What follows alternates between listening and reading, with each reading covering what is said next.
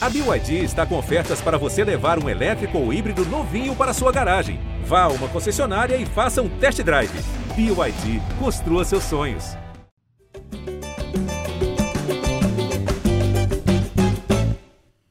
GE Flamengo na área, mais uma edição do nosso podcast que é a casa de todo torcedor rubro-negro, edição 252 começando, mantendo o clima leve, o clima bom das últimas semanas, mais uma vitória do Flamengo no Campeonato Brasileiro, foi lá na ressacada e venceu o Havaí num jogo cheio de sufoco, cheio de gols perdidos, mas com três pontos na bagagem aí, antes de mais um desafio na Copa do Brasil. Eu, Jorge Natan, hoje estou ao lado dos setoristas Fred Uber e Caemota, que vai entrar daqui a pouco na resenha, e também da voz da torcida, Arthur Mullenberg. Então vamos começar a nossa resenha com o Arthur. Tá difícil parar até a empolgação no Campeonato Brasileiro, apesar do Palmeiras não estar tá tropeçando, dos líderes seguirem ganhando. O Flamengo está começando a fazer a sua parte, né, não, Arthur? Seja bem-vindo. Fala, Natan, fala, Fred, fala, galera que está ouvindo. Você tem razão, Natan. A, a confiança está aumentando e uma vitória como essa de ontem, em que o Flamengo não jogou bem, mas saiu com o resultado, aumenta ainda mais essa confiança no Flamengo, né?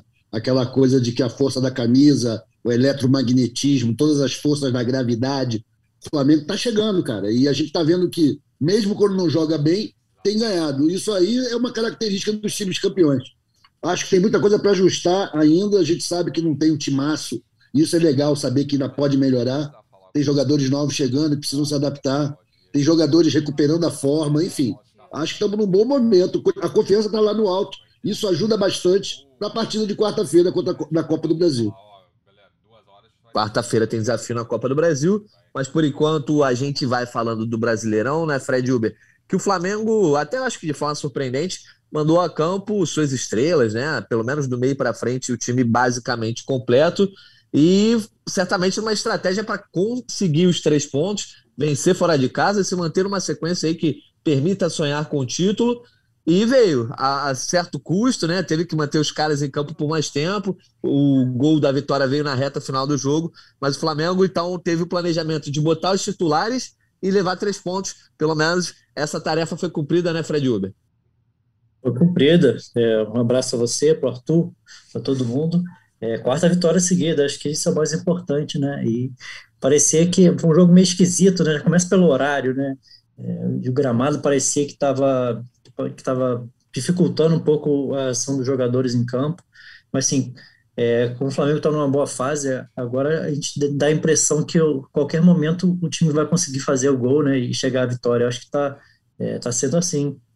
Ainda mais com, com o Pedro na fase dessa. Tá impressionante. Todos os, os, jogadores de frente estando bem individualmente, é muito difícil o Flamengo não vencer. Ainda tem muita gente boa para entrar ainda.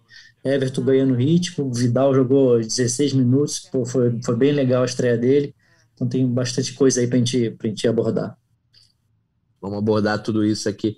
Mais uma edição do GE Flamengo, que vai contar com a participação da galera nessa, nessa edição aqui, né? Mais uma resenha. É, Arthur, antes da gente elogiar o que tem que ser elogiado, dá para dizer que de, depois de alguns jogos o Flamengo mostrou alguns pontos negativos, mas eu acho que assim, apesar de não ter jogado tão bem, muito acho que foi fruto de até desconcentração, principalmente os gols perdidos, cara. Acho que o que tirou o torcedor do sério foram as oportunidades perdidas ali, principalmente pelo Arrascaeta, pelo Gabigol. Tudo bem, depois eles dois apareceram de forma decisiva, mas eu acho que teve uma certa dose de desconcentração, talvez pelo jogo ser tão cedo, né? Os caras ainda estavam meio que acordando. É, não tem só isso também, não, Antônio. A gente tem que ver que tem o fator escrita, né? O Flamengo nunca tinha vencido o Havaí lá, em toda a história do Campeonato Brasileiro, algo que a gente até esquecia, mas era mais um dos clubes com o qual o Flamengo tinha problemas no Sul. E teve também, eu, eu reputo, a, a boa entrada do, do Havaí em campo. Acho que o Cavaí deu uma apertada bacana na gente, como a gente não era apertado há muito tempo.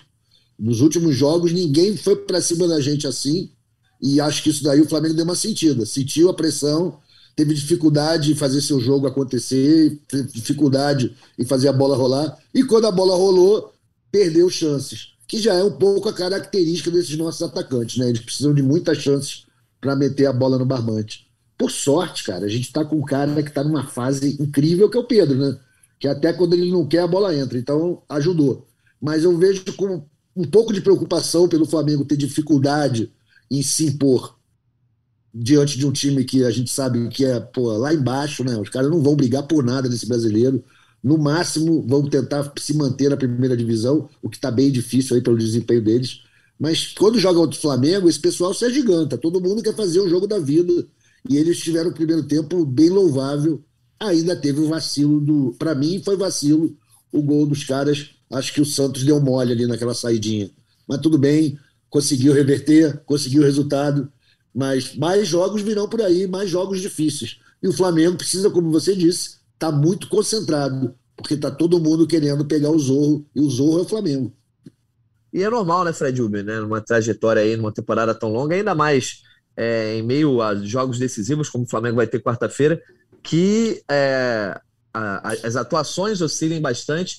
Inclusive, eu achei engraçado que no intervalo do jogo ali, né, o Fabrício Bruno é perguntado pelo Rafael De Angeli, nosso repórter Sport TV, da TV Globo, sobre a dificuldade que o Havaí estava dando para o Flamengo na saída de bola, e o Fabrício Bruno disse que estava tudo tranquilo. Eu, eu achei também que o Flamengo sofreu um pouco com o Havaí, e aí, quando pega um adversário desse, é, desse, é, desse nível de atuação, né, que entrou jogando muito bem, embora não esteja disputando título nem nada, jogando fora de casa, e ainda mais, como o Arthur falou, um cenário que o Flamengo nunca havia vencido, é, eu acho que também tem que naturalizar um pouco que a atuação não tenha sido tão boa, pelo menos no começo. Eu, eu também achei que o Flamengo teve dificuldade na saída de bola. Eu acho que essa formação aí é, é que o time costuma ter mais dificuldade de sair de bola. Tecnicamente, são os zagueiros que têm mais dificuldade. É, e o próprio Ayrton Lucas, né, que quando o Felipe Luiz está ali, costuma ajudar bastante nessa saída de bola. É, acho que teve, um, teve, teve muito disso, né? Depois, de, mas mesmo assim, o Flamengo criava muito, né? O problema maior acho que foi, foram as chances desperdiçadas, mesmo como você falou. Mas não, essa, essa avaliação do Fabrício aí eu também não entendi na hora, não. Falei, pô, se não tiver, se isso não for dificuldade, pelo amor de Deus. Pois é. É alto astral, isso daí. O cara fala porque para dizer que tá tudo certo, tudo tranquilo, a gente vai resolver. Ele, ele quer se convencer disso, né? É, exatamente. Pois é. E o Flamengo, acho que a gente já falou aqui que entrou um pouco desconcentrado, mas eu acho que também houve uma certa insegurança. E, e o gol que o Havaí marca logo no começo do jogo, que depois vem, vem a ser anulado pelo VAR, eu acho que criou um clima um pouco de insegurança com relação ao Santos, né?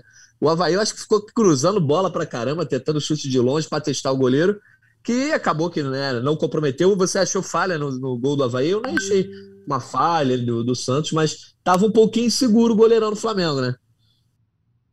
Falando é, com o Arthur, né? Eu, eu, levantei a bola, é, eu levantei a bola sem falar o nome, né, Arthur? Não, mas olha só, eu acho que foi vacilo aquela, aquele gol dos caras. Eu acho que foi vacilo. Acho que o Santos podia ter fechado um pouco mais ali. Mas ele já tinha dado aquele mole, né, meu irmão? No gol anulado, né? O gol anulado por não, sorte, esse é... dele. O cara saiu mal pra caramba. Mesmo que o cara não fizesse a falta nele, ele jamais chegaria naquela bola que ia direto no pote que ele ia fazer o gol.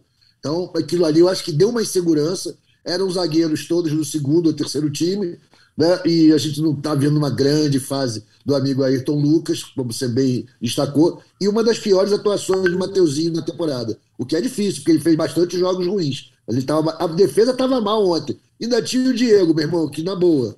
Diego ralenta muita saída, errou muito passe. Enfim, estamos lá lutando aí no time em transição, renovando seu elenco. Isso acontece. Só que eu acho que o, o Diego, meio que toda vez que entra, a gente está se dando mal. Quando entra nessas condições já de começar o jogo, né? É, rapaz. Quer... A gente pode falar depois um pouco mais sobre a escalação. Só pegar o gancho dos laterais, o Fred Uber, que eu acho que foi outro ponto sensível, né? Os dois laterais foram muito mal. O Ayrton Lucas ainda não mostrou muito ao que veio para o Flamengo. E o Mateuzinho, que teve a oportunidade de jogar é, no lugar do Rodinei, voltou a fazer a torcida desejar que o Rodinei estivesse em campo, depois até entra no segundo tempo. Mas eu acho que também faltou um pouco mais essa saída. Né? O Flamengo concentrou bem o jogo pelo meio ali. Como você falou, conseguiu criar até por, por suas individualidades, mas em termos táticos, os laterais ontem deixaram o Flamengo um pouco capenga, é, capenga né? Pois é, e normalmente eles são, são laterais que apoiam bastante, nem isso conseguiram fazer muito. Acho que foram. A linha defensiva não foi, não, não teve um, um jogo que a gente pode elogiar. Assim. Acho que aí o Arthur citou os volantes, acho que por isso também complicou muito. Com essa, com essa defesa e com, com os volantes que não estavam bem também. Eu acho que até o Diego, eu achei até um pouquinho melhor do que o João Gomes, que errou demais. É, aí, aí isso foi somando e complicou muito a saída de bola. Mas aí, por sorte, o Flamengo conseguiu resolver na frente. Mas realmente, é, o Rodinei deu uma melhorada ali pelo setor direito, e o Ayrton Lucas, principalmente nesse ponto fraco dele aí na marcação, né? Acho que no, no lance do gol ele fica é, olhando a bola e deixa o jogador é, finalizar nas costas dele. Acho que foram, foram, foi uma, uma atuação ruim dessa, dessa linha defensiva. O Caio Mota está agora na área, né? O Caio que estava lá na ressacada, estava em Florianópolis para acompanhar a vitória do Flamengo no domingo. Caio Mota, a gente estava falando aqui um pouco mais sobre os pontos negativos que é, atrapalharam o Flamengo de ter uma vitória mais tranquila, já falamos dos laterais, é, o Santos com uma certa segurança, e até um pouco a desconcentração do Flamengo nesse jogo. Você que estava lá, é, você mesmo comentou sobre a atuação do Ayrton Lucas, o próprio João Gomes também não teve um dia bom. É, eu acho que os titulares, a estratégia do Dorival de colocar da, do meio para frente os titulares em busca dos, dos, três pontos acabou fazendo a diferença, né? Porque foi saíram mais na genialidade ou na individualidade, na técnica, na qualidade dos jogadores da frente a vitória do que numa boa atuação coletiva. Fala Natan, fala Fred, fala Arthur. Cara, eu vou acabar discordando um pouco de vocês, assim, cara. Eu acho que o que não permitiu que o Flamengo ganhasse com maior tranquilidade foi o número excessivo de chances claríssimas desperdiçadas, ao meu ver, pelo menos. Assim. Eu acho que a linha defensiva, em alguns momentos, sofreu muito na bola aérea, e mas isso, acho que isso depois acabou se ajustando. Achei o Fabrício melhor que o Pablo. O Pablo é, me parece ainda é, muito. Parece que ele está muito forte, acaba que ele está com os deslocamentos um pouco pesados, assim, até conversava ontem com o Neto, é, que era da Chape, zagueiro, sobrevivente do acidente, ele também comentava sobre isso, como que ele, ele vê um, um Pablo um pouco mais pesado do que era quando o Pablo jogou aqui mesmo no Havaí, no Corinthians e tudo mais. Parece que ele está muito forte mesmo, é, bodybuilder ali, assim, mas achei que ainda assim não, não comprometeu. Achei que é, os laterais, sim, tiveram bem abaixo do esperado. O Mateuzinho é, sofrendo muito na marcação. Achei que ele foi displicente ali é, na marcação do cruzamento do, do Natanael. Uma bola que era muito esticada e era até mais para ele do que para o atacante é, do Havaí. E o Ayrton também, como, eu comentei lá no, no Twitter, por sinal, um comentário repercutiu bastante, está repercutindo ainda, né? É, considero a passagem dele aqui pelo Flamengo ainda muito abaixo do que se esperava. Acho que a gente tem que colocar em perspectiva que é um jogador que tem é, um salário altíssimo ali no, no elenco, tendo é, como base o padrão, porque ele veio da Europa e tudo mais. É um jogador que chegou para, teoricamente, resolver um problema do longo prazo na posição, já que o Felipe é, se encerra no fim do ano o contrato, a gente não sabe o que, que vai acontecer, mas é um jogador que, que, até hoje entregou muito pouco, assim, muito pouco a, além é, do burocrático, quando assim, o, os momentos bons dele são burocráticos. Assim, acho que ele ainda ainda está um pouco é, como se fala, sentindo o peso da camisa, assim, é, me, passa, me passa a impressão de estar sempre um pouco assustado com as situações. É, então, acaba que ele usa do vigor físico, da juventude dele, para cumprir suas missões defensivas. Ontem, por exemplo, sofreu muito com o William Potker, que nem é dos jogadores mais velozes também, mais habilidosos, mas que conseguiu dar uma canseira muito grande para ele. E a principal característica dele, lembrando da época do Fluminense, né, confesso que não acompanhei no Spartak, mas lembrando de, lembrando de característica na época do Fluminense, que é, é ir até a linha de fundo, passar, dar velocidade, ele não tem apresentado aqui. Acho muito, e aí até é, correto da parte dele, pela preocupação defensiva, uma questão ali conservadora de primeiro marcar e depois, se tiver oportunidade, passar para o ataque. Mas mesmo, mesmo no segundo tempo, quando ele teve o Cebolinha ali para dialogar com ele, para tabelar, para fazer ultrapassagem, ele não o fez. Então, uh, acho o Ayrton ainda é, deixando a desejar. Até usei uma palavra que, é, no senso comum, fui, per fui perceber ontem que as pessoas não têm, é, de modo geral, o conhecimento semântico dela, é, é gramatical dela, que é sofrível. sofrível nada mais é do que nem bom nem ruim, mais para ruim do que para bom. Sofrível, por exemplo, é, gramaticamente, é menos forte do que ruim, menos forte do que péssimo, menos forte do que decepcionante, mas ficou essa impressão de que sofrível é o pior adjetivo do mundo, foi o que eu percebi ali. Mas mantenho a minha opinião de que acho que ele, nesses três meses, que é o recorte que nós temos, apresentou muito pouco para um jogador que, que veio para fazer essa transição com o, com, com o Diego Alves, com o Felipe Luiz, e que precisa demonstrar futebol para ser comprado por 9 milhões de euros. Né? Então, assim, Tomara que ele se, se acerte, tenha mais a confiança de, de mostrar a disposição ofensiva que ele, que ele já demonstrou em outros clubes, mas até aqui ele é muito, muito burocrático e em alguns momentos sofre, assim, tipo, é, o próprio gol do Arthur Chaves ontem, cara, assim, é uma questão mesmo de, acho que de concentração, de percepção, de repente, se ele não tem altura para disputar no alto com o zagueiro do Havaí, que não desse tanto, tanto espaço e liberdade para o zagueiro do, Havaí ter aquela impulsão e saltar praticamente sozinho, assim. É só falando dessa linha defensiva, mas falando da questão do jogo, eu acho que o problema foi mais as chances perdidas, cara. O Gabriel perdeu três chances claríssimas, o Arrascaeta perdeu duas chances claríssimas, e quando a gente fala claríssimas, assim, é ou com gol vazio, ou, ou cara a cara com o goleiro, né? Então, assim, acho que isso pesou mais para mim do que qualquer problema na linha defensiva. É, na verdade, que você falou que ia discordar da gente, mas você mais concordou do que discordou. A gente também falou bastante aqui dos laterais. É, é porque eu não peguei o começo, desculpa, de concordar no sentido assim, de que, de que a dificuldade se deu mais pelo, pelo defesa. Acho que mesmo, mesmo com a defesa oscilando assim no comportamento em alguns momentos, bola aérea principalmente, pô, o time teve volume para fazer 5, 6 ali. É, o, jogo, o jogo foi muito aberto, né? O jogo, se fosse 5 a 2 era, era um placar ok pelo que foi a, a produção do jogo. Pois é, o jogo bem aberto. É, vocês querem, antes da gente começar a falar das coisas boas, vamos parar de falar de polêmica, porque o Flamengo é, não teve uma atuação ruim, a gente só frisou aqui, depois vamos liberar a empolgação. Mas só, só queria falar uma coisa, Natan, aí, em relação ao que o Caio falou sobre o nosso amigo Beijinho, o Ayrton. É, eu acho que tem uma medida muito simples para a gente ver se ele está bem ou não, cara e se vale gastar 9 milhões de euros com ele. Ele tem que ser melhor que o René. E ele ainda não conseguiu ser melhor que o René. Isso foi bem observado pelo Caio. Até agora, ele é muito feijão com arroz. Né? Alguns jogos ele consegue se empolgar.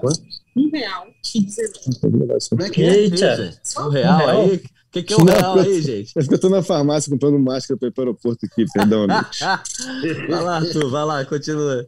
Olha isso, galera. Eu acho que, para ver se o cara tá bem, ver se, se ele tá melhor que o cara que ele veio substituir. E ele não tá, né? Até agora o René, pelo ah. menos, na questão da firmeza, na defesa, dava mais segurança. Mesmo defeito no ataque, mas, para mim, para gastar essa grana, para comprar o, o, amigo lá da Rússia, você tem que fazer para que ele jogue melhor que o antecessor, que no caso é o René. E ele até agora acho, não conseguiu. Eu acho que esse comparativo ele, ele é, é bem interessante porque assim até aqui o Ayrton tem tido uma passagem de René, uma passagem de um, lateral com preocupações extremamente defensivas e que é, colabora muito pouco no ataque, entendeu? Só que eu acho que mesmo nas participações defensivas, o Ayrton, o, o René conseguia ser, a palavra é bem essa que você falou, um pouco mais firme, assim. O Ayrton, até por de repente não ser da natureza dele a defesa, pelo menos, repito, o que a gente lembra dele do Fluminense é, e o que ele tem demonstrado aqui, ele se preocupa muito com ações defensivas, assim, e acaba que parece um pouco afobado em alguns momentos. É, mas é isso, sim, cara. Acho que não quer dizer que ele não vai dar certo, porque são, ainda faltam nove meses de contrato, mas eu acho que até aqui é, se esperava mais dele. Eu só ia perguntar antes de encerrar esse começo aí, um pouco mais para baixo, o VAR, questão do VAR. Vocês acharam que foi certo? O Arthur acho que vai concordar com o VAR mas quero saber do Fred, do Kaique, tem que ter mais a isenção jornalística. É, foi exagero o VAR chamar? Foi exagero o Klaus anular o, o gol? O, o, que eu posso dizer é que o Santos foi malandro, né? Ele perdeu totalmente tempo da bola, não ia chegar nunca ali, e ele viu o cara meio que deixando a, a bunda ali, né, para bater nele, e falou, pô, tanto que eu acho que o Santos nem reclama muito, né, Arthur? Tua opinião aí, o VAR fez certo? A minha, eu acho que o VAR foi certo, sim, porque na boa. Dava para ver o lance antes do VAR ser ligado. Aliás, palmas para o VAR lá da ressacada. Pelo menos tinha luz, tinha bateria, funcionou o tempo todo. Não foi como certos jogos aí, que nego desliga o VAR e vale tudo, né? Então, não teve erro, não, pai. Ali, você pode acusar o Flamengo de tudo, menos de ter sido beneficiado nesse lance. O que foi falta do zagueiro, o zagueiro foi burro, né? Então. Pois é. E você, Fred Uber, o que você achou da atuação do VAR nesse lance especificamente? Acho que foi, foi correto, acho que o gol foi bem anulado, por sorte do Santos, né, que não conseguiu, foi, teve aquele choque ali, o jogador muda de, de, de, de posição, né, dá aquela escorada no Santos, que não chegaria nessa bola, acho que seria gol, mesmo se, o, se não tivesse o choque com o zagueiro, mas como teve, tentar, tem que anular mesmo, acho que foi uma atitude correta, mas um, um, um pouquinho de sorte também do, do Santos, que na fase boa até isso conta, né? Caio Mota já tá aí, conseguiu algum, algum lugarzinho para. É, não, cara, é porque aqui é o seguinte: aí é, é, a, a, tecnologia é boa também, mas tem hora que irrita. Aí eu, eu, eu saio do perímetro do, do hotel ou de, de, algum lugar assim, é, eu, eu, é pro 3G, que é mais estável. Aí eu entro no perímetro, o Wi-Fi entra sozinho. Aí, fica, aí, aí dá esse, essa rateada.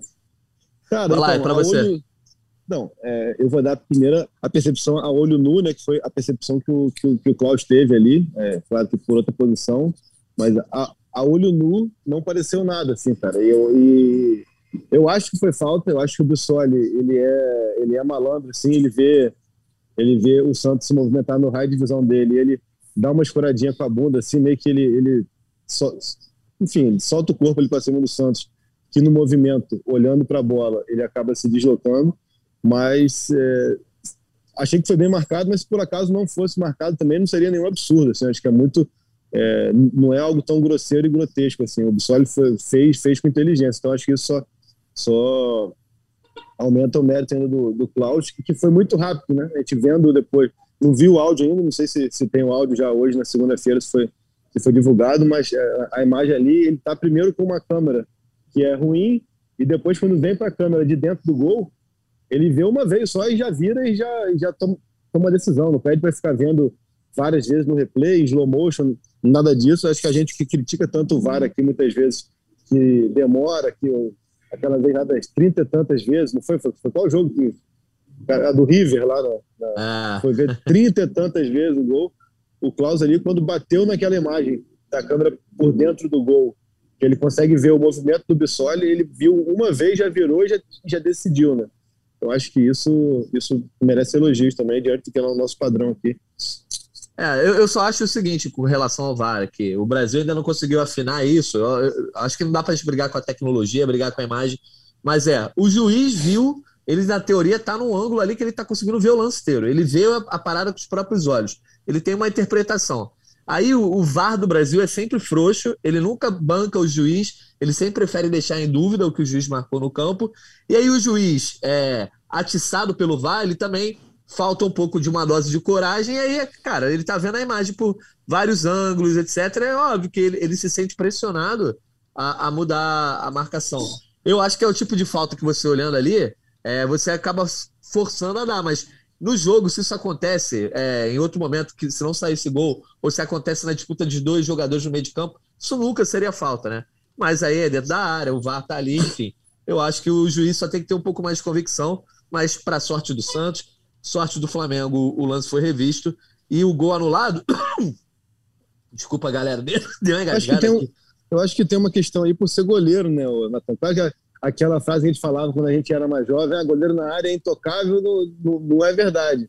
Mas há, há, há, ali um limite um pouco menor de aceitação quando há esse contato com um goleiro dentro sim, ali sim. da pequena área, né? Então acho que passa muito por isso também. Acho que se fosse o mesmo choque com um jogador, de repente, de linha, numa disputa de bola, a percepção é diferente, né?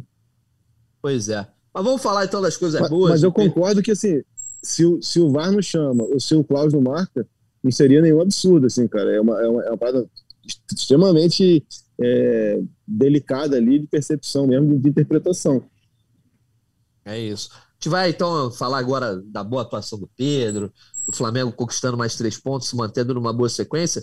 Mas vamos introduzir os assuntos aqui com os áudios da galera, galera participando aqui do GE Flamengo mais uma vez. Vamos trazer uma sequência de áudios aqui é, para a gente começar a falar de tudo que levou o Flamengo a conquistar três pontos.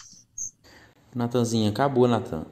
O, o Flamengo, ninguém apanha o Flamengo mais não, cara. São oito vitórias nos últimos nove jogos, velho. Agora que deixou chegar, esquece. O Flamengo vai para cima das três, não quero nem saber. Vamos ganhar as três. O Dorival aí é melhor que o Guardiola. O Dorival é muito melhor que o Jorge Jesus. E o Pedro mete o gol sem parar, velho. O Pedro é. Acho que ele com Lewandowski, com Lewandowski, né? Coitado do Pedro, né? Gente, o Pedro não dá pra nem pra comparar, colocar o Pedro Lewandowski na mesma frase. O Pedro é muito melhor. Fala, Natanzinho, galera do GE Flamengo, Ivan Júnior de Juazeiro do Norte aqui. É simplesmente magnífico ver a revolução que Dorival, ou Doutor Ival, fez nesse Flamengo. Gostaria de destacar a, a, a calma que ele deu com a organização tática para o time, mesmo saindo perdendo, é, ver a, as nuances do jogo para poder é, chegar na vitória. Time muito bem postado em campo, galera coesa, correndo um pelos outros, show de bola demais. Outra coisa que eu quero destacar é a eficiência de Gabigol em, em se tornar cada dia mais ídolo. Porque essa nova função, onde ele deixa de ser um pouco protagonista, mas para prestigiar essa, essa formação, é simplesmente genial. Abraço a todos. Fala Jorge Natan, fala galera do GE Flamengo. Cara, é, o Flamengo agora nessa fase boa, né? Com Pedro e Gabigol jogando muito, Pedro fazendo gol à torta direita, os dois funcionando muito bem. O Gabigol fazendo uma função ali um pouco diferente, mas muito importante ainda. Eu vejo alguns flamenguistas, né? Discutindo, às vezes, quem é melhor, quem tá na melhor fase, quem foi mais importante, o momento X, o momento Y, o Pedro, o Gabigol, mas o Gabigol fez isso, o Pedro fez aquilo. E eu só consigo pensar que os dois jogam no meu time. Isso é maravilhoso. Eu acordo, eu vou tomar meu café da manhã e eu penso Pedro e Gabigol. Eu vou almoçar, eu penso Pedro e Gabigol. Eu vou ali na padaria comprar um pão, Pedro e Gabigol. Os dois jogam no meu time. Eu sou feliz demais. Sabe por quê? Porque eu tenho Pedro e Gabigol no meu time. Um abraço a todos. Um abraço aí então pro time da Gávea, né? Não tem nome aqui. Pô, que, que, elenco, que elenco, hein? Pois é, Pô, Ivan, Ivan Júnior e Breno Jorge são os nossos Esse ouvintes. último aí parecia o Evandro... Porra, Breno Jorge parecia o Evandro Mesquita, né? Falando. Achei que no final ele o Você Não Soube Me Amar.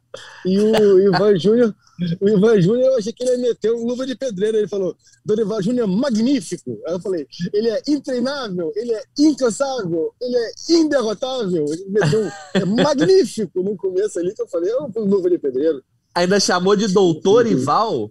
E aí, o, a empolgação tá maior, Arthur, com o Dorival ou com o Pedro e Gabigol? Tá difícil de medir quem é que tá empolgando mais a galera, né?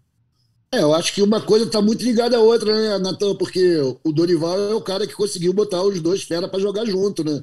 Então, todo o sucesso dele se origina nesses dois caras e os dos caras também na aposta que o Dorival fez.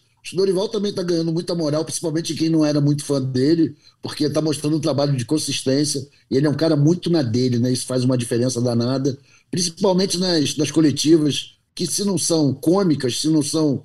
não dá para fazer muito meme, ele pelo menos manda o um recado lá, ele é muito bom na política ali, ele fala bem, acho que prestigia o grupo. Tá de parabéns Dorival aí. Eu acho que é normal essa empolgação e muito se deve, é claro, à excelente fase do Pedro e do Gabigol. Acho que a fase do Pedro é maravilhosa, mas a do Gabigol também estão se, se entendendo, né? Estão jogando juntos. Isso é o mais importante. É, o Fred Uber, o Ivan Júnior até fala sobre como o Gabigol é eficiente, aí dá uma reticência em continuar ídolo, porque o Gabigol ontem, se teve uma coisa que ele não foi, foi eficiente, né? Perdeu gols ali que poderiam ter feito diferença no resultado, Beleza, depois ele dá um belo passe ali que origina o segundo gol do Flamengo. É, mas eu acho que a versão do Gabigol fora da área hoje tá melhor do que dentro da área, né? Porque dentro da área ele tá perdendo alguns gols importantes, alguns lances ali, mas fora da área ele tá sendo um bom garçom, tá se movimentando muito. O Gabigol diferente, né? Gabigol diferente. Achei até que havia uma ironia ali com o nosso amigo que eu não falou. Pois é. mas não veio. É, assim, é, eu achei até que ele teve muitas chances né, nesse jogo com o Havaí. Ele estava dentro da área, teve chance de finalizar, é, saiu de cara com o goleiro, só que não estava bem. Acho que até do quarteto aí ele tem estado tecnicamente um pouco mais abaixo. É, assim, eu prefiro ele bem mais perto da área sempre, mesmo com o Pedro jogando. Acho que o diferencial do, do Gabigol é o posicionamento, é o facão que ele faz, né, é o chute ali, a chapa de perna esquerda. Eu acho o, o Gabigol longe, mais longe da área um jogador mais comum, assim, não acredito muito, não. Acho que o importante é isso. Esse jogo com o Havaí eu acho que foi mais legal, não pelos gols que ele perdeu, mas para ele, estar tá sempre ali posicionado dentro da área, finalizando. Isso que é legal. Os jogos que ele fica muito muito atrás, às vezes circulando ali perto, às vezes até atrás dos volantes, eu, eu acho totalmente improdutivo e, e, torna ele um jogador muito comum. Mas acho que ele tem que estar tá lá sempre junto com o Pedro para também finalizar. É, a época do, do Paulo Souza ele saía até mais e chegava até no meio de campo, muito tentando buscar a bola, porque a bola não chegava, né, Caê? E agora eu acho que o sistema de abastecimento do ataque rubro-negro está tá funcionando bem melhor. A gente ainda tem um quarteto ofensivo, o Everton Ribeiro ainda faz parte disso, mas acho que hoje a gente consegue, de repente, ver uma separação um pouco maior ali, que antes era o quarteto, era Everton, Arrascaeta, Bruno e Gabigol girando ali o tempo todo, movimentação. Agora, pelo menos eu consigo enxergar mais uma separação. Você tem ali a dupla de volante, Thiago Mai Gomes, né? Seja lá quem for. O Ribeiro ainda vê o jogo de frente, mas jogando um pouco mais centralizado, mais recuado. E o Arrascaeta flutua mais para abastecer tanto Pedro e Gabigol. Eu ontem vi muita gente falando de um trio ofensivo, né? De que esse trio aí, o Arrascaeta está sendo consagrado por dois grandes atacantes. Como é que você enxerga? Eu acho então, falando do Gabriel especificamente, eu achei que eu acho que esse ano, depois do Dorival chegar, essas movimentações dele fora da área têm sido cada vez mais organizadas, cada vez mais com sentido. E percebi também nos últimos jogos uma, uma alternância maior dessa questão de quem se aproxima mais da área entre ele e Pedro. Claro que o Pedro, por características, é um cara que vai ficar sempre ali um pouco mais, não estático, mas é, marcando aquele território, mas muitas vezes ele sai para o Gabriel invadir o espaço. Ontem mesmo teve um lance no, no segundo tempo, quando o, o Arrasca perde muito bem a alinhada dos três, o Pedro que dá o passo para o Arrascaeta, porque o Gabriel puxa o defensor para dentro e acaba que abre esse espaço para o Arrascaeta. Então, acho que cada vez mais essa movimentação está organizada e alinhada entre eles. Então, acho que, que isso é, colabora muito para que, que dê certo é, a dupla Pedro e Gabriel. Acho que a gente, óbvio, não pode ignorar que o Gabriel perdeu, no mínimo, três chances claríssimas aí, sim, como centroavante, né?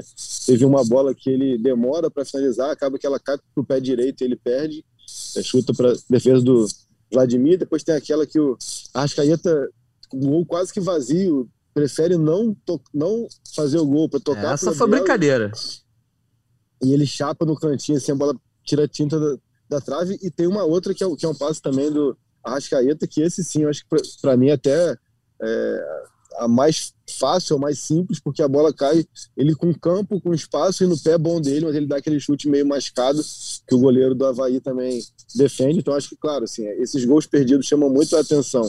E se por acaso a virada não acontecesse, ia pesar muito mais na avaliação, mas acho que de modo geral, vendo como engrenagem, é, tem funcionado bem e o Gabriel tem desempenhado outras funções importantes. Né? Aquele, aquele passe que ele dá para o Rascaeta no lance do segundo gol. É um passe incrível, assim, é um passe muito parecido com o que ele já tinha dado para o Mateuzinho no 1x0 contra o Goiás. É um passe de três dedos ali, que a bola faz uma curva bem acentuada. E naquele jogo o Matheus cruza para o Pedro, e agora foi o Arrasca que finaliza, depois que cruza para o Pedro. Então, assim, acho que a gente não pode ficar restrito aos gols perdidos, mas não também tratar os gols perdidos como uma coisa irrelevante. Não, são, são oportunidades que ele não pode desperdiçar, ainda mais num jogo é, ajustado e equilibrado como foi aquele de ontem. E sobre o ataque, cara, eu acho que ontem chegou um momento onde é, o trio, na verdade, era Cebolinha de um lado, Pedro por dentro e Gabriel no outro, e o Arrasca por trás só com a necessidade de, de pifar os três mesmo. Né? É... Só para completar aí, Natan, esse Vai negócio lá, do Gabigol, cara, que eu acho que, como a gente está aqui exaltando o Dorival por ter conseguido botar Pedro e Gabigol para jogar junto, está funcionando, o Pedro está voando, mas ainda falta um ajuste fino em relação ao Gabigol, né? Ele já não está mais tão distante da área, tem feito muito bem essas infiltrações, esses três dedos aí que o Caí destacou, mas a gente não pode esquecer, principalmente ele não pode esquecer, que ele é o Gabigol, ele não é o Gabi Facão. Ele tem que chegar mais perto, cara. Ele tem que acertar mais essas bolas e não pode perder tanto gol assim, irmão. É, esse lance do que o Arrascaeta tocou para ele e que ele tirou do goleiro, jogou na mão do cara, foi demais, né? Não é. pode. Ele... Ô, Arthur, uma coisa seria. Uma coisa seria se assim, ah, o Gabigol passou o jogo sem oportunidade porque ele abriu mão de estar tá na área pro Pedro poder estar. Tá. Isso seria uma coisa, mas é isso, ele teve a chance e não fez, pô. É, ele tá tendo a chance, está rolando, não tá tudo na não é tudo pro Pedro. Tem para ele também, mas ele não tem sido feliz nas conclusões. Né? Tinha já perdido não é já. Não é de cabeça, não é a dele. Tem que ser, pô, no, no pé tem que acertar, pô. Tinha perdido já, já em Brasília também, acho que no jogo contra o Juventude algumas chances e tal. Eu a sinto perna ele direita também, do Gabi é, é ceguinha, né, cara? Eu sinto ele em alguns momentos assim, um pouco ansioso para fazer o gol, entendeu? Não sei se Sim. tem a ver com a questão do, da boa fase do Pedro, até acho que não. É, mas ele tá um pouco ansioso, assim, porque o gol dele não tá saindo, ou tá saindo bem menos do que foi o padrão, né? É, um lance também. Juventude, ele saiu de campo puto por não ter feito gol, né? Deu para ver. Um lance que, que me chamou muito a atenção no, no jogo contra o Juventude é um, um lance que ele chuta Aí a bola bate na zaga, volta para ele, e aí tá, tipo, todo mundo caído, o goleiro caído, o zagueiro meio caído. Era só ele escorar, ele chuta, aí ele quer chutar forte também, meio que para extravasar, e aí a bola passa rente atrás também, assim. É, nós comentamos já aqui outras vezes que o Gabriel não tem tanto refino assim na finalização, né? Ele, ele é um cara que, que, finaliza muito bem, mas muito mais com firmeza. Né? É, tem lance que basta tirar do goleiro, não precisa ter essa força, essa intensidade. Não, a, a, perna direita dele, cara, é bem abaixo da esquerda, assim. A esquerda ele consegue dar chapada, dar por cobertura. A perna direita você vê que ele finaliza do jeito que dá, entendeu? É. Só pra pegar então, bonde mesmo. Aquele, é. aquele, aquele primeiro lance, que foi um passe do Ribeiro, eu acho que a bola cai, ela cai boa na esquerda dele para ele chapar curvado. E, e ele deixa a bola passar, passar, passar, passar, passar e finaliza de, de direito. Enfim, é, gols que, que, que, não podem não, não podem ser perdidos. As chances é, não sem passar pano, vamos também falar que o estádio, o, o gramado ressacada, pô, tava todo ruim, né, irmão? Bola Pereira. O Caê tava lá, pode até falar melhor. Tava muito duro, na verdade. Era um gramado duro, muito seco ali. E é, com muita areia, então isso aí prejudicou bastante mesmo. Não, não era um gramado horroroso, tal, assim, mas realmente a bola a bola não, não deslizava, não era, não era uma mesa de sinuca. É, mas vamos falar então um pouco do Pedro, né? O Fred Hubert, colocar de novo aqui no debate. Pedro chegou agora a nove gols e quatro assistências nos últimos sete jogos do Flamengo. É, teve tudo bem, um jogo que ele fez quatro gols, mas ainda assim a gente vê Hoje a participação do Pedro é fundamental para o Flamengo vencer. Mais uma vez a bola aérea sendo é, uma área de escape, e eu acho que isso é a maior contribuição que o Pedro tem, tem dado ao Flamengo. É, chegar à área e ter alguém para finalizar, alguém para ganhar dos zagueiros, alguém para fazer um gol de cabeça. E eu acho que isso tem, tem contribuído para que o Flamengo vença os jogos da melhor forma. Eu tinha até levantado essa bola no último podcast, se o Flamengo do Dorival acaba, acabava sendo o Flamengo do Pedro, é, tendo a Rascaeta, tendo Gabigol, isso tudo, é difícil falar disso, mas, por exemplo, um jogo contra o Atlético Paranaense, eu acho que a torcida já vai para o estádio esperando que o Pedro possa ser decisivo mais uma vez. Não só do Gabigol ou do Arrascaeta, mas acho que hoje o Pedro goza muito dessa confiança de que ele pode ser o cara para resolver as partidas, né? Ah, o momento é todo dele, né? Você viu os números aí dele, impressionante, não só pelos gols que ele faz, que ele, que ele tem feito, até saindo das características dele, né? De recomposição, é, de que ele cria para o time. Pô, você vê uma jogada que ele fez, ele sai driblando, dribla dois jogadores. O cachorro está até concordando com você. Tá aqui, concordando. Ele está numa fase mesmo que é o, o, momento é dele, né? Impressionante. A torcida vai querendo o gol de Pedro e ele tá, tá, tá fazendo a, a, tal da, da, sequência que ele queria tanto desde que ele chegou ao Flamengo, ele tá, tá tendo e tá, tá comprovando que, que, que merecia, né? Tá, realmente está tá espetacular. E esse negócio de, de seleção, a gente, sei lá, a gente não sabe se vai acontecer, se não vai, mas acho que está muito na cabeça dele também. E ele está no, no nível máximo de confiança dele desde que, desde que chegou ao Flamengo. Pô, questão de Copa do Mundo, ele mesmo falou na entrevista no fim do jogo. É engraçado que os rubro-negros querem que o Pedro vá para a Copa, né? Eu tô justamente porque não tem mais campeonato para jogar. E eu tô sentindo que os rivais ficam falando: ah, isso é viagem de flamenguista, como é que é essa história? Pedro não tem esse nível todo. Qual é a tua opinião, Arthur? Ah, cara, se for comparar o nível dos centroavantes que estão aí nessa questão, que estão sendo utilizados pelo Tite habitualmente, eu acho que o Pedro tem nível sim para ser jogador dessa seleção. Não sei se titular, mas ele estaria no grupo certamente. Ele tem características que nenhum dos outros tem. Ele tem jogado muita bola, está com muita confiança. E acho que vale a pena a gente fazer um destaque aqui que ele também sobe junto com essa fase do Arrascaeta que, segundo os dados aí, é o cara que fez mais assistências no mundo na temporada 22, com 16 assistências. Ele está se beneficiando disso, ele não perde as chances que está tendo, né? E acho que, cara, até assim, se vai para a seleção, só o Tite pode saber, mas que ele tem lugar lá entre os centroavantes que foram usados habitualmente pelo, pelo professor, pô, tranquilo, tranquilamente estaria nesse grupo. Para você, Caimota, questão do Pedro, você acha que ele tem nível para a seleção brasileira? Mas é, mais além disso, ele precisa ainda. Tem dois, pelo menos dois meses cheios aí é, de jogos para ele confirmar o bom desempenho para poder ir para a Copa do Mundo. Mas se mantiver esses números, né? Já falei aqui. São sete, é, nove gols e quatro assistências em sete jogos. Esse recorte é muito impressionante. Eu acho que mais do que nível, o Pedro tem características importantes para essa, essa disputa, né? Ele oferece para a seleção características que praticamente só ele oferece, né? Teria ali o Matheus Cunha como homem de área, mas ainda assim acho que o Pedro tem um refino maior é, nas ações, nas jogadas. Essa, essa questão de nível, para mim, ela vai ser sempre subjetiva por conta da questão do nível que nós enfrentamos aqui e do nível que outros atacantes enfrentam na Europa. Então, acho que a gente fica um pouco sem parâmetros, mas eu acho que vendo como características e capacidade, isso é que muitas vezes aproxima o Pedro de uma, de uma oportunidade, de uma convocação. Ainda tem mais uma convocação antes do Mundial, acho que isso vai ser determinante para ele. Acho que diante do que ele já fez, é, já o credencia muito para essa convocação é, de agora, e aí sim ele abrir esse caminho dele para a Copa do Mundo, mas repito, acho que é, as características que o Pedro oferece ao Tite, ainda mais hoje numa lista de 26 nomes, isso sim colocam ele muito na briga é, dessa vaga com outras peças que têm outras características até mais similares. Você até tem, tem mais conhecimento de causa aí por acompanhar futebol europeu muito mais, mas se você pegar de modo geral, mesmo o Matheus Cunha, mesmo o Gabriel Jesus, mesmo o Richardson, que seriam os homens de área que disputariam com ele, tem outras características mais de sair, de abrir pelo lado e tudo mais. Então acho que o Pedro oferece é, um repertório que a seleção hoje não tem.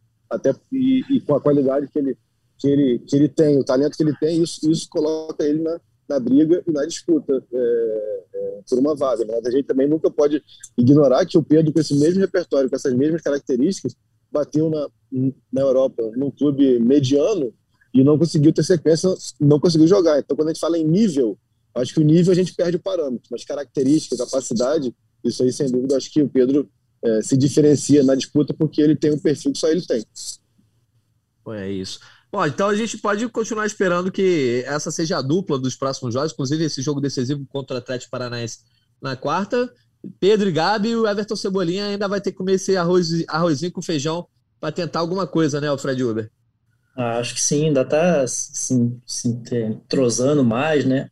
Você vê que ele ainda está, ele, ele arrisca bastante a jogada individual, ainda está num, parece que está tá meio sem ritmo, está tentando entrar no encaixe do time. Acho que vai ser muito importante ele, pelas características dele de, desse jogo um contra um, ainda mais. Mesmo se que for entrando em, em, segundo tempo, você vê que ontem já, aquilo que a gente conversava, ele, ele entrou sem Pedro e, e Gabigol saírem. Né? Isso vai ser interessante também, dar muito mais repertório para o time.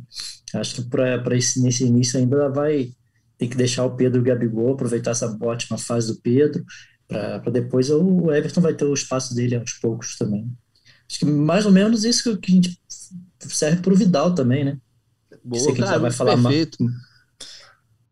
É o gancho, é o gancho, Fred Uber. É o gancho, é o gancho. Só você já que, inclusive, se você já quiser falar do Vidal aí, entrou em campo, né? Foi meio surpreendente o Vidal entrar em campo logo nesse sábado, eu pelo menos ah, eu acho que eu cochilei um pouco, eu achava que ele ia demorar um pouco mais para ser liberado, a ter condição física, mas já quis, o Dorival já quis colocá-lo logo, dar alguns minutos e correspondeu, né? Sim, acho que sim, acho que pô, foi para uma estreia ali, foi muito bem. Tecnicamente, ele é, ele é pô, muito acima da média, deu para ver o, a liderança que ele vai ter, é, ele, o cara que o espírito dele de luta, né? E só ele, ele ter, realmente a gente esperava ele um pouco mais, mais para frente, fazer a estreia dele, mas foi partiu dele também essa vontade de, de pegar é, já alguns minutos já para chegar em jogos mais decisivos aí contra o Atlético, contra o Corinthians, ele está numa condição melhor. Era, era, até o Daniel Cabral que ia, que ia ser, inicialmente ia ser relacionado para esse jogo, aí, o Vidal se colocou à disposição e pô, vale, acho que valeu muito a pena. Já estreou com vitória, deixou uma ótima primeira impressão e daqui para frente é só, só melhorar, né? ganhar mais ritmo, ganhar mais é, entrosamento. É, bom, eu ia perguntar do Vidal pro Caemoto, mas o Caemoto tá na rua, teve um probleminha com a internet. Arthur Mullenberg, é, tua opinião é sobre o Vidal que fez essa estreia e muita gente diz que o Vidal é aquele jogador que tem a cara do Flamengo, né? Muito por ser um cara icônico, um, personagem forte. Como é que você viu a, sua, a primeira atuação do Vidal? É, além dessa identificação, né, a torcida do Flamengo curte ele porque ele sempre curtiu o Flamengo publicamente, isso aí criou uma empatia, pronto, né, já ganhou a torcida, a torcida é fácil de ser ganhada, mas ele, nesses poucos minutos no jogo de domingo, ele mostrou que é patrão, né, que tem características de liderança natas, e ele, pô, o cara joga muito sério, cara, e participou do, do segundo gol de forma muito bonita. Eu gostei demais da estreia dele. E, pô, pra você ver, o cara tava 90, sei lá quantos dias sem jogar. Voltou assim, imagina quando tiver mais, mais próximo do ideal da forma física, acho que ele vai contribuir muito. E parece que naturalmente vai assumir a titularidade ali no meio. Não sei se com o Gomes ou com o Thiago Maia, mas um dos dois vai rodar, porque o, o cara chegou com muita autoridade vejo ele muito bem na fita aí, o Flamengo chegando com jogadores importantes na hora certa, né? Diferente de 2001, 2021, acho que a gente está se reforçando na hora certa. Esses caras vão chegar no momento exato para fazer bonito nas partidas decisivas, mata-matas das Copas. Já vamos ver quarta-feira como se ele entrou ou não, não tenho certeza, mas acho que vai entrar. É, certamente vai ser utilizado, até porque seria o primeiro jogo dele no Maracanã. Depois, quando o Caio Mota voltar, se ele quiser dar a opinião dele sobre o Vidal, vamos seguindo, tocando o barco aqui. Flamengo com a vitória, mais um degrauzinho que acaba subindo no Brasileirão. Agora entra no G6, está na sexta colocação com 30 pontos, ultrapassando o Inter, permanecendo a 9 do Palmeiras, que está sofrendo, mas está ganhando os jogos. Venceu o, Inter, a, é, o Internacional em casa ontem. Então o Flamengo segue a 9 pontos do líder. De resto, está tudo embolado. Corinthians 35, Fluminense 34, Galo que foi derrotado pelo Corinthians com 32 e o Atlético Paranaense com 31. Atlético Paranaense que vai ser o rival na quarta, mas antes da gente falar disso, vamos só falar sobre o futuro do Flamengo no Brasileirão. E para isso eu vou chamar aqui mais três áudiozinhos da galera que participou é, nas redes sociais, mandando seus áudios. Na verdade, vou botar dois, dois dos áudios que falam sobre isso, sobre a questão do Flamengo no Brasileirão. Fala galera do GF lá, aqui é o Fábio de Melo, que não é padre de Vitória Espírito Santo. E essa boa fase do Flamengo tá boa demais, cara. Isso porque o Vidal só estreou ontem e ainda tem o Cebolinha para dar uma, uma ajustada ali no time, vai pegar um ritmo. A gente deve ter um ou outro reforço aí também, mas o time todo tá redondinho, todo mundo se entregando bastante. O Pedro, sem dúvida, na sua melhor fase e ele na fase boa, ninguém para. O único problema é que lá na frente os outros times ainda não estão perdendo, não estão escorregando. Mas o importante é a gente fazer o dever de casa, que a gente viu em 2020 que a arrancada vem e vem forte. Valeu. Fala Jorge Natão, fala rapaziada do podcast. Me chamo Renato, sou de Marechal Hermes. E eu me lembro de um episódio do podcast, quando o Flamengo ainda era treinado por aquele horroroso do Paulo Souza, aquele futebol insuportável que o Jorge falou que o Flamengo, que não viu o Flamengo como possibilidade de título brasileiro, porque achava que não existia possibilidade de o Flamengo enfileirar vitórias e vencer vários jogos, porque não tinha regularidade para isso. Eu cheguei a fazer uma thread no, no Twitter reclamando disso, não da opinião do Jorge, mas de que da naturalidade que isso estava tendo, do Flamengo jogar, do Flamengo ser um time que você olha e fala que não que não tem essa consistência e eu tive até a felicidade de ser respondido pelo Jorge muito educadamente. E eu gostaria de perguntar se agora com essas novas atuações, tanto com as atuações boas quanto com as atuações não tão boas, mas que resultam em vitórias, se vocês continuam encarando o Flamengo como um time que não vai vencer, não tem é, consistência para vencer vários jogos, e, ou se isso mudou e você acha que agora com uma, com uma rateadazinha do Palmeiras a gente consegue é, fazer. dar um susto neles? É, Mengão do Dorival já mudou e é muito melhor em pouco tempo. Abraço. Um abraço então para o Fábio de Mello, que não é o padre, e para o Renato Veltri, que conversou comigo uma vez lá no Twitter, quando eu falei aqui que não viu o Flamengo é, com capacidade de ganhar jogos em sequência, de chegar a uma pontuação que brigue pelo título, né? Pelo menos 70, 71 pontos. É... Eu, eu acho que com a mudança do Dorival, e isso está claro, o Flamengo agora parece que consegue sim ser um time que vá enfileirar é, essas vitórias, também pelos reforços que trouxe, enfim, o Dorival conseguiu mudar tudo e, e obviamente eu vou ficar aqui mantendo a minha opinião com relação ao outro momento do Paulo Souza. Já enfileirou, né? Na verdade. Pois é, exatamente. E aí eu quero perguntar para você o seguinte: é, o Fábio é igual de falar, tá... pô, eu, eu, eu com 12 anos não sei dirigir, eu com 18 tiro carteira, né? Mas a, a opinião, a opinião no momento é uma, na outra no momento, porque são cenários totalmente diferentes. Né? Mas eu acho que, que, que, ele concordava, eu acho que ele concordava com a tua opinião, na verdade. Ele só, ele só se incomodava com essa mesmo. Mas pelo Sim. que eu entendi, ele, ele, ele, ele não discordava de você. Não, é, ele, ele falou que não, é, não, não, isso não deveria ser natural para um time que tem o dinheiro do Flamengo, que tem os jogadores que o Flamengo tem, que não deveria ser natural não poder disputar o título brasileiro, mas enfim, isso mudou. E aí quero perguntar para vocês, Caio você que já pegou a bola aí, se você quiser falar inclusive do Vidal, você teve um probleminha com a internet ali, mas o Flamengo hoje tá mais na mão assim dos tropeços do Palmeiras, que dá para acreditar que o Flamengo vai fazer a parte dele, vai ganhar jogos, enfim e aqueles nove pontos que o Palmeiras abriu na época do Paulo Souza, isso aí não está na mão do Dorival Júnior. Ou você acha ainda que o Flamengo, por estar nas três competições, por ter é, um foco dividido, também pode, mesmo que o Palmeiras já tenha, o Flamengo pode não ter a possibilidade de fazer essa pontuação para ser campeão? Cara, eu mantenho minha opinião de que eu acho que o Flamengo, no Brasileirão, tem que cada vez mais galgar ali é, posições para G4, já está no G6, e se por acaso o campeonato se abrir, e aí acho que a gente vai ter um recorte até num período curto agora, que é o confronto direto com o Palmeiras na quarta rodada do retorno, aí sim você pode começar a pensar em título, a pensar em se organizar para brigar realmente lá em cima. A gente não pode ignorar que o Flamengo jogou no lixo 18 pontos dos 30 primeiros disputados. E aí fica muito difícil você tirar essa desvantagem a partir do momento que você tem adversários consistentes. Assim. A questão é essa, velho. A questão é que não é o Palmeiras, no retorno, em 19 jogos, perder três jogos, perder nove pontos. O Palmeiras vai ter que perder 15, 14, 13 pontos, porque o Flamengo também vai perder seus pontos nesse caminho. E é natural que se perca. O que não é natural é você perder 18 pontos em 30. Eu acho que isso condiciona muito a, a tua participação na disputa pelo título. Acho que o Flamengo segue ali podendo sonhar, como diria o Ronaldinho, então deixando a gente sonhar. Só que nove pontos para tirar em um turno contra um adversário da consistência do Palmeiras, que já saiu de uma competição. É bom a gente ter em mente isso. O Palmeiras vai passar a semana inteira descansando, enquanto, enquanto o Flamengo tem um jogo duríssimo quarta-feira no Maracanã.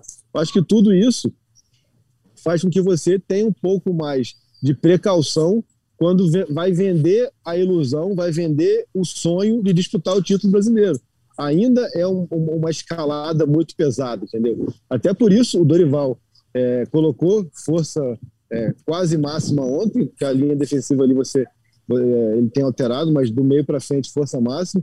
E o que tem de informação é que vai, vai ter uma atitude similar no próximo sábado contra o Atlético Goianiense, porque o Dorival sabe que é o seguinte: a hora de tirar qualquer tipo de vantagem mínima, de desvantagem mínima, é agora. Até porque daqui a três rodadas tem Palmeiras e Corinthians. Então é um confronto direto. E ele sabe que esse confronto direto pode beneficiar o Flamengo. Porque aí sim você vai para o Allianz na quarta rodada do retorno para ter que ganhar do Palmeiras e encurtar essa distância aí para quatro, ou dois, ou três, ou cinco pontos. Uma distância que hoje é de nove você contando ali de que o Palmeiras, nesse curto período, vai ter algum tropeço e você não vai tropeçar.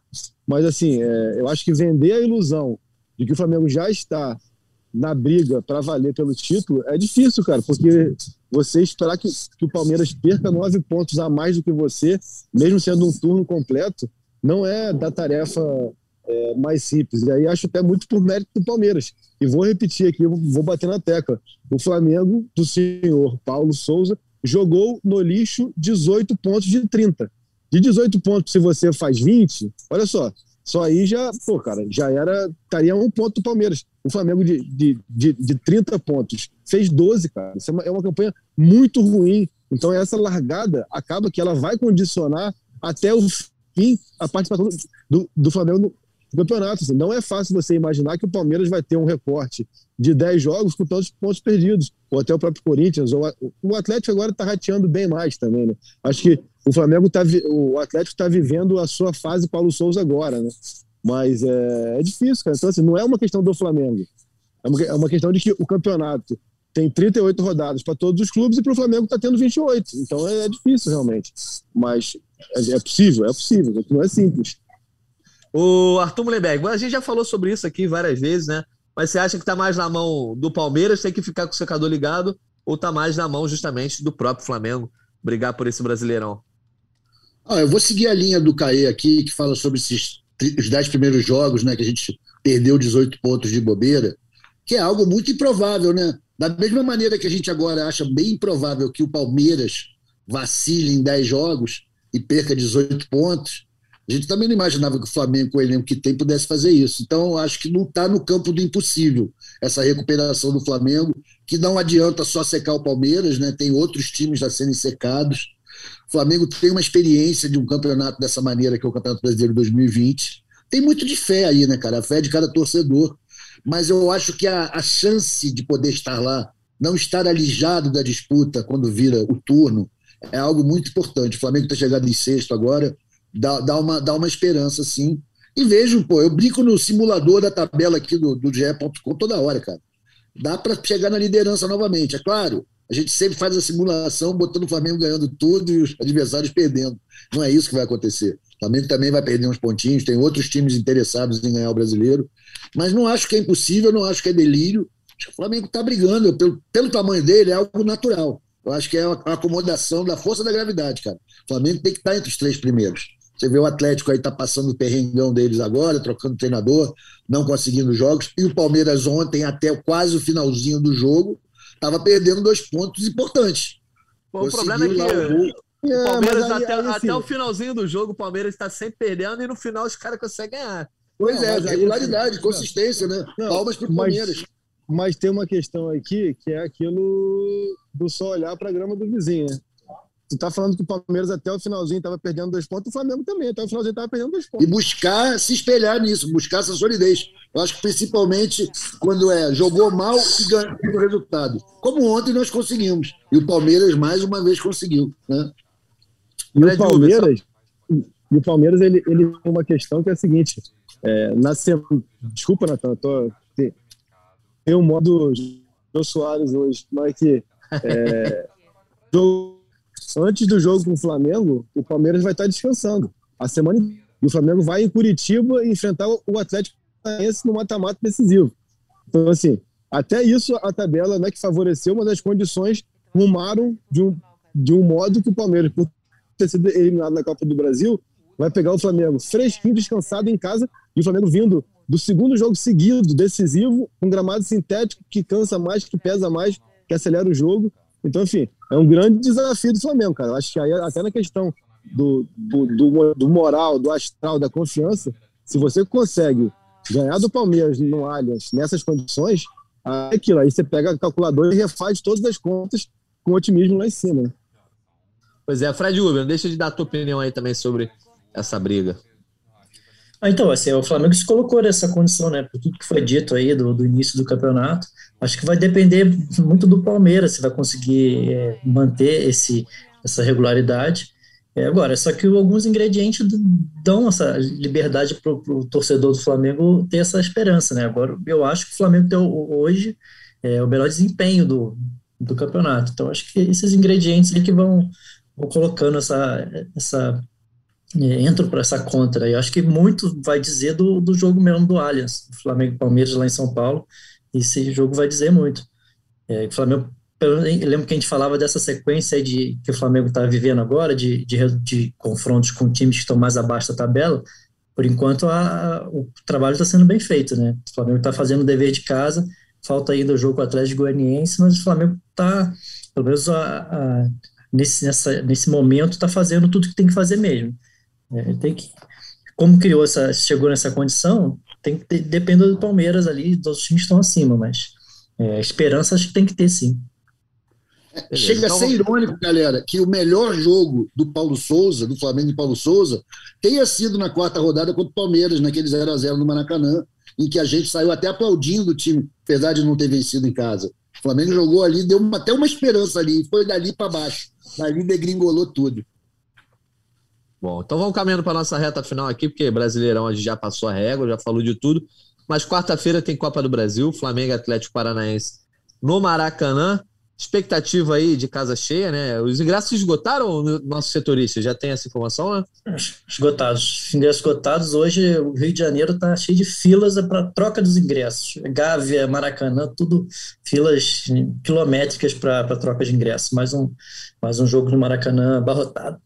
Pois é, mais uma vez aí o torcedor tendo que trocar ingresso. Esperamos que a organização seja melhor do que jogo contra o Galo. Mas quero saber para vocês, e aí? Bom momento do Flamengo vai se refletir nesse jogo de Copa do Brasil? É esperado algum tipo de surpresa do time? Não, o Flamengo deve ir basicamente com a mesma formação. Será que o Vidal já vai ter alguma oportunidade? Como é que deve ser a estratégia do Dorival e qual é a programação aí para essa partida, Caê e Fred? Deixa eu falar logo que eu preciso embarcar aqui, já me despeço, falo palpite. Ah, a expectativa é que o Flamengo entre em campo com sua força máxima, aquele time, o famoso time que, que fez 7x1 no Tolima, fez, fez 2x0 no Atlético, a tendência é que seria esse time. É, não acredito ainda que o Vidal seja titular já. É, até estou curioso para saber o que, que o Dorival pensa para o Vidal, é, no sentido de quem que vai sair da equipe né, para a entrada dele. Acho que, que que há uma tendência ali de que o Thiago Maia permaneça pela questão de ser o único primeiro volante mesmo é, é, do time, mas também, por, por, outro lado, acho que Vidal e João juntos é, ocupam muito espaço ali e, e, e, favorecem muito essa formação com Pedro e Gabriel. Eles resolvem muitos problemas na questão da marcação alta, da, da, da, da, ocupação de espaço, enfim. Não tenho opinião formada sobre quem deveria sair para o Vidal entrar, mas acho que ainda é um pouco precoce para o Vidal começar essa partida. Vamos ver, acho que aquele time é, Santos, Rodinei, Davi, Léo Pereira e Felipe, Thiago, João e os quatro homens de frente, Gabriel, é, Arrascaeta, Ribeiro, Gabriel e Pedro. É a minha expectativa. Acho que é um jogo que o Flamengo é, tem ali, assim como foi contra o Atlético, é, mineiro, mas agora em condições menos acaloradas. Ali um desafio esportivo, um desafio próprio, né? Por tudo que o Atlético Paranaense se tornou nos últimos anos aí de, de eliminações de Copa do Brasil, de validade, de finais e tudo mais. Então acho que para o Flamengo gerou essa questão desse, desse ingrediente a mais nessa partida. Acho que é um, um jogo, mais um jogo de afirmação, mais um jogo de, de consolidação dessa excelente fase desse Flamengo.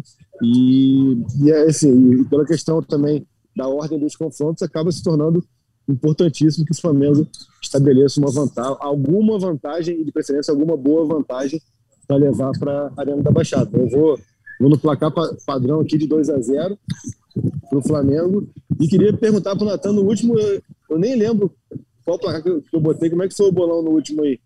Cara, então eu, hoje, hoje eu vou ficar devendo, que eu tô na casa da minha mãe, então eu tô com outro computador. A planilha tá no meu outro, né? Na quarta-feira eu, eu, Mas eu acho que ninguém cravou, não. Acho que... Não, acho que eu e Caí cravamos sim. Vocês cravaram? 2x1? É, um? Deixa eu ver aqui, deixa eu botar aqui. É eu mandei pelo grupo, né? Ah, agora eu não, não, me lembro, mas eu, eu sei que eu, eu errei tudo, que eu não botei nem, eu acho que eu botei 1x0 pro Flamengo. Mas enfim, eu, isso aí. Eu, eu e Caí acho que cravamos. Boa. Aí, Fred Uber tá uma máquina. Qual é o teu palpite, então, para quarta-feira, ou Caê? Cara, 2x0 quarta-feira, meu palpite. Beleza, 2x0 para o Caê. Depois eu trago a informação aí. Atualização do bolão. É... Beleza, então. Tá indo lá embarcar, Caê? Tô indo embarcar, tô indo embarcar aqui, tamo junto. É... E quinta-feira tamo aí. Valeu, um abração. boa viagem, boa viagem. Valeu, tamo junto. Beijo Valeu, nas Caê. crianças.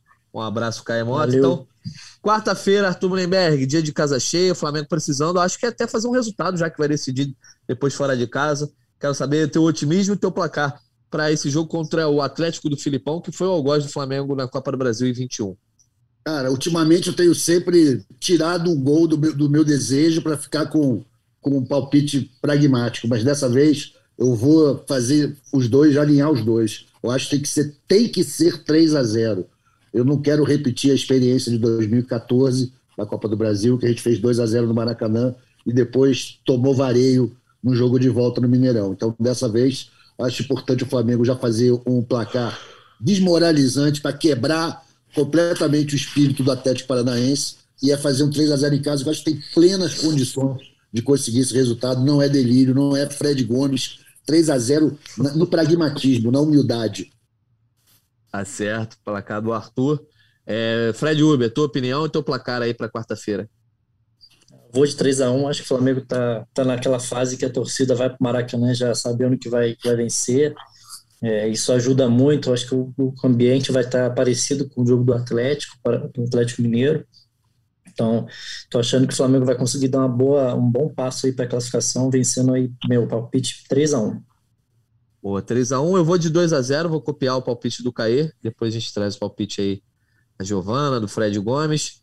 Mas então vamos entrando aqui na nossa reta final do nosso podcast. Mas antes eu queria trazer uma mensagem especial aqui de um ouvinte que me procurou no Instagram para falar, pô, eu queria participar lá do GE Flamengo. E obviamente eu dei espaço, porque vocês vão entender por que, que eu dei espaço para o cara. Mas é um áudio que eu acho que é legal, uma mensagem aí é, diferente para gente. O cara mandando uma mensagem carinhosa para todo mundo que participa do GE Flamengo, que é o Felipe Vasques. E então vou botar o recado dele aqui para a gente ouvir. Jorge Natan, todos os amigos aí ligados do GE, aqui quem fala é Felipe Vasques, diretamente de Frankfurt, da Alemanha, porém, cria do famoso Meia. Galera, é só para agradecer aí o, o podcast aí de vocês, é, com esses conteúdos que vocês sempre estão atualizando. É, porra, o podcast de vocês faz muita diferença aqui para mim, porque eu realmente não consigo acompanhar todos os jogos. Então estou sempre ligado no, no conteúdo de vocês. Então agradecer Jorge Natan, Caezinho, Caê Mota, é, Fred Uber e Fred Gomes e o nosso famoso voz da torcida Arthur. Valeu? Forte abraço aí para vocês, cara. Um abraço aí para o Felipe Vasques, que é aqui do grande, valoroso Meyer. Então, com esse recado do Felipe, aí a gente vai para os nossos destaques finais. É, antes de mais um jogo decisivo e depois de mais uma vitória do Flamengo no Brasileirão, Arthur Mullenberg. Um abraço aí para o nosso amigo Felipe lá em Frankfurt, representando o Meyer, muito maneiro, flamenguista lá. E é isso, cara. Nosso destaque final, mais uma vez, só pode ser para a torcida do Flamengo, né? Que ontem mais uma vez deu show como visitante e na quarta-feira vai dar show como local, ativando o modo inferno novamente. E espero que funcione como funcionou na quarta-feira passada. E o Flamengo é isso, cara. Não sei se eu vou ter essa chance, mas eu vou jogar aqui uma. Para encerrar esse programa, mandar uma, uma palha aí do, do grande Gilberto Gil, que é tricolor, mas entende muito a torcida do Flamengo. Uma música dele de um álbum de 69, o Cérebro Eletrônico, né? Tô com medo, tô com o Pedro, lá nas estrelas, e que o Pedro vai brilhar na quarta-feira. Um abraço para todo mundo que ouviu, um abraço para vocês, meus queridos. Bom trabalho para todos nessa semana. Quinta-feira a gente vai voltar, né? E aí espero que seja em ritmo de festa. Um abraço para Arthur Mullenberg um abraço para o Fred Uber também. Seu destaque final. Um abraço, Natan. Um abraço, Arthur. Arthur falou aí da, da nação, né? A torcida do Flamengo completou um turno aí, esgotando todos os ingressos como visitante. Parabéns para a galera. E o destaque final aí para a galera ficar uh, ligada no GE, tem negociação do Wallace aí, o Flamengo está tentando finalizar aí nos próximos dias, é, jogador importante que, que se vier vai ajudar bastante o Flamengo. Questão do Varela também, é, com o Dinamo de, de Moscou, é, esse litígio dele, de repente o Flamengo pode surgir a oportunidade do Flamengo. Então, para a galera acompanhar aí, que a gente está sempre atualizando as notícias. Boa, valeu, Fred Uber. Então, um abraço para você também. Mais uma vez, um abraço para o Arthur Lemberg, Caemota e para todos os ouvintes que estiveram conosco em mais uma edição do GE Flamengo. Quinta-feira estamos de volta aí para falar de Copa do Brasil. Esperamos que com uma boa vitória do Flamengo nessa disputa com o Atlético Paranaense. Hein? Um abraço e até a próxima. Petkovic para falta, cobrança! Gol!